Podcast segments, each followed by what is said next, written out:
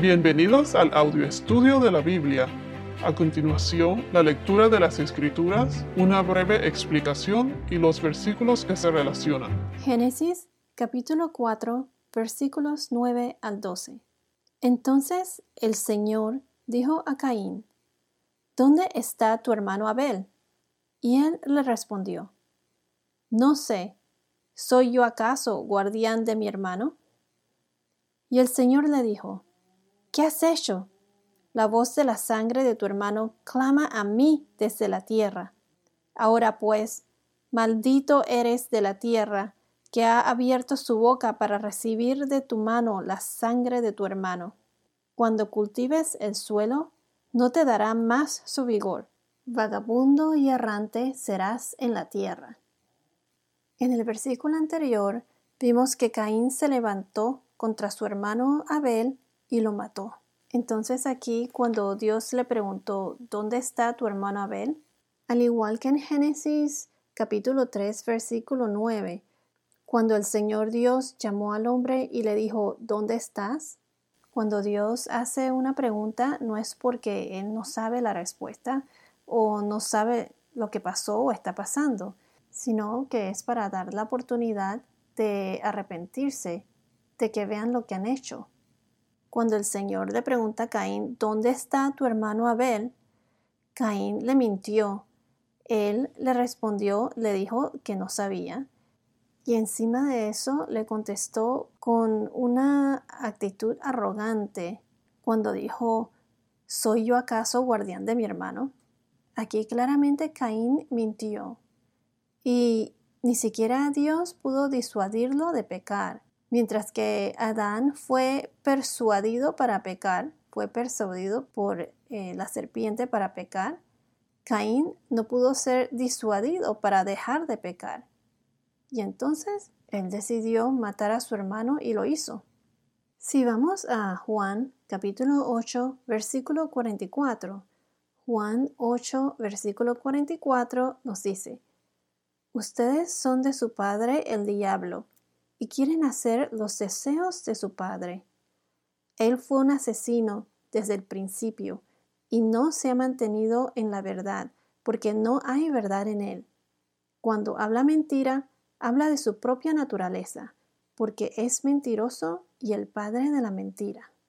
Podemos ver claramente que Caín, en vez de seguir el camino de Dios, decidió seguir el camino del mal, o sea, el camino del pecado.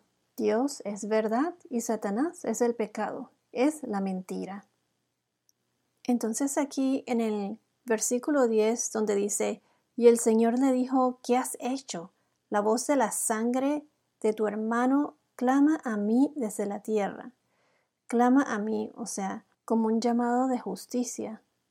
Si vamos a Hebreos capítulo 12, versículo 24, Hebreos 12, 24, nos dice, y a Jesús, el mediador del nuevo pacto, y a la sangre rociada que habla mejor que la sangre de Abel. La sangre de Jesús, que es la sangre más inocente que la de Abel. Jesús fue una persona pura y limpia de pecados. La única persona que vivió en la tierra sin ningún pecado. La sangre de Cristo trae perdón y reconciliación. Recuerden que aquí Abel fue el primer mártir, fue el primer inocente que murió por obedecer a Dios, por su fe en Dios. Recuerden que él era considerado justo a los ojos de Dios. Y más adelante veremos que en el Nuevo Testamento la sangre derramada del más justo fue la sangre de Jesús, que fue la sangre del máximo sacrificio la sangre de nuestro Redentor, que pagó por nuestros pecados, que pagó esa deuda por nosotros, para que podamos nosotros ser salvados. Si vamos a números, capítulo 35, versículo 33, números 35, versículo 33 nos dice, Así que no contaminarán la tierra en que están, porque la sangre contamina la tierra y no se puede hacer expiación por la tierra, por la sangre derramada en ella, excepto mediante la sangre del que la derramó. Entonces, como mencioné anteriormente, la sangre de Cristo es la única que trae perdón y expiación o reconciliación. Si vamos a Deuteronomio capítulo 21 versículos 1 al 9, Deuteronomio capítulos 21 versículos 1 al 9 nos dice que esto ah, trata de la expiación en caso de asesinato.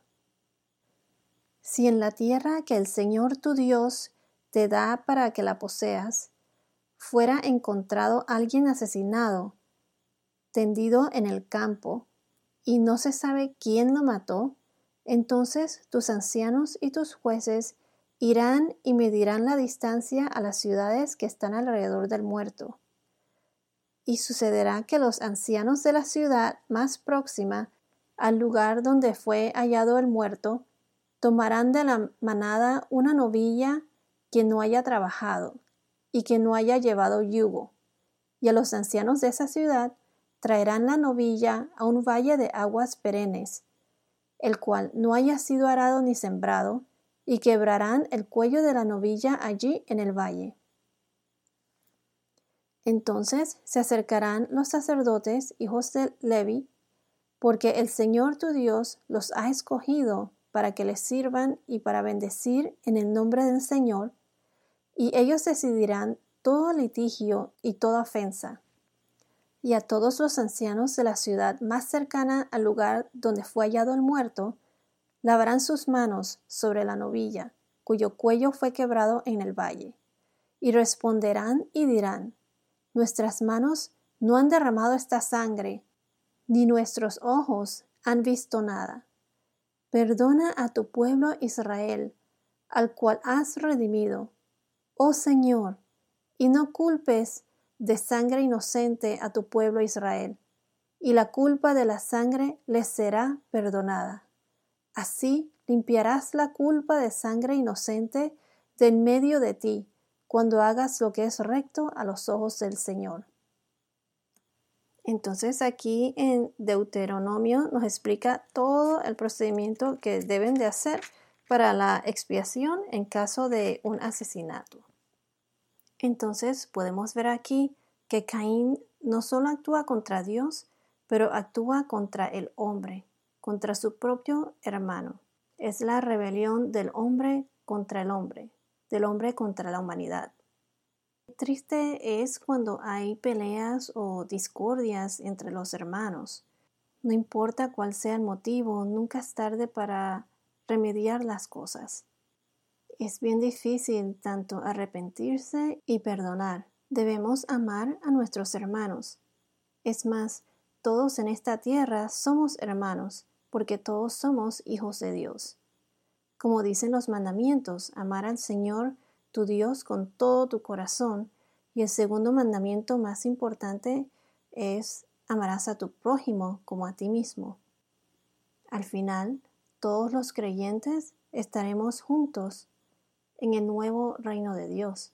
Si vamos a Mateo 23, versículo 36, Mateo 23, versículo 36 nos dice, Maestro, ¿cuál es el gran mandamiento de la ley?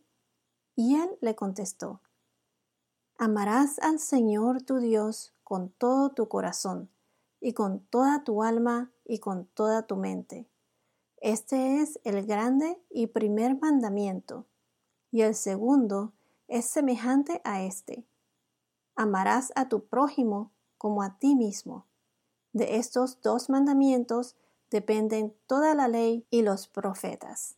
Recuerden que Dios nos da la vida. El mundo y los que en el mundo habitan le pertenecen a Dios. Dios es creador de vida y Dios no hizo ni creó muerte la muerte nos llega por consecuencia del pecado. Como dice en Génesis 9, versículo 5. Génesis capítulo 9, versículo 5. De la sangre de ustedes, de la vida de ustedes, ciertamente pediré cuenta. A cualquier animal y a cualquier hombre pediré cuenta. De cada hombre pediré cuenta de la vida de un ser humano. Ya veremos más adelante en Apocalipsis cuando toda la sangre derramada de los inocentes, de todos los mártires, eh, claman al Señor para juzgar y vengar toda esa sangre derramada por los que están en la tierra. Esto es en Apocalipsis, en el capítulo 6, versículos 9 y 10, que fue cuando Jesús abrió el quinto sello y vio debajo del altar las almas de todos los que habían sido muertos a causa de la palabra de Dios, de los mártires. Entonces el que derrame sangre de otro hombre le tendrá que rendir cuentas a Dios.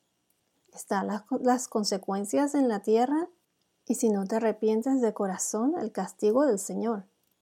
Entonces ahora en el versículo 11, donde dice, ahora pues, maldito eres de la tierra, que ha abierto su boca para recibir de tu mano la sangre de tu hermano.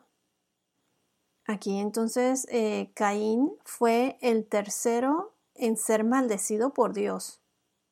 Primero fue la maldición de la serpiente en Génesis capítulo 3 versículos 14, que fue cuando Dios le dijo a la serpiente que de ahora en adelante se va a arrastrar sobre la tierra, sobre su sobre tu vientre andarás y polvo comerás todos los días de tu vida. La segunda maldición fue la maldición de la tierra, en Génesis capítulo 3 versículo 17. Cuando el Señor le dijo a Adán, maldita será la tierra por tu causa.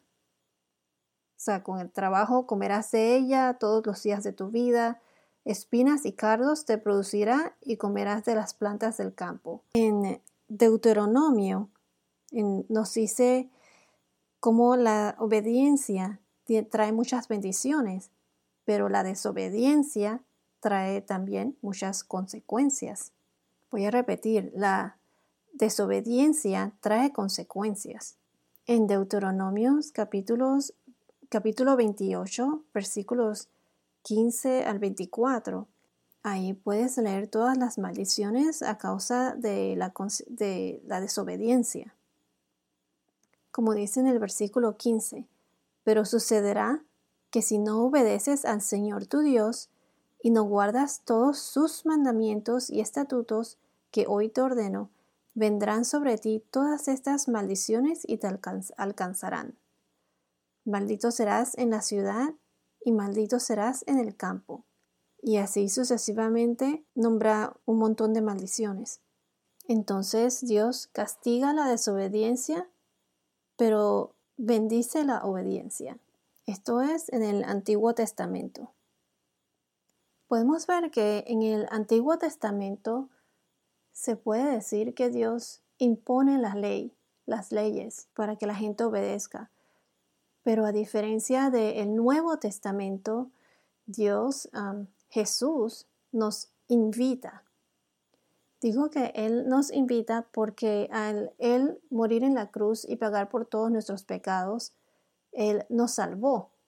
Ya estamos salvados y solo tenemos que tener fe en Él, arrepentirnos de nuestros pecados. Nos invita a entregarnos a Él, a tener una relación con Él. Al tener fe, por medio de la gracia de Dios, recibimos el Espíritu Santo y por medio de sus frutos así podemos caminar en Cristo. Entonces vemos que aquí en el Antiguo Testamento las leyes son impuestas y estas maldiciones eh, vienen a consecuencias de la desobediencia. En el Nuevo Testamento, después de la crucifixión de Jesús, los mandamientos son, o estas leyes, son el conocimiento de los pecados. Y al Jesús derramar su sangre por nosotros, ya Él pagó por todos nuestros pecados.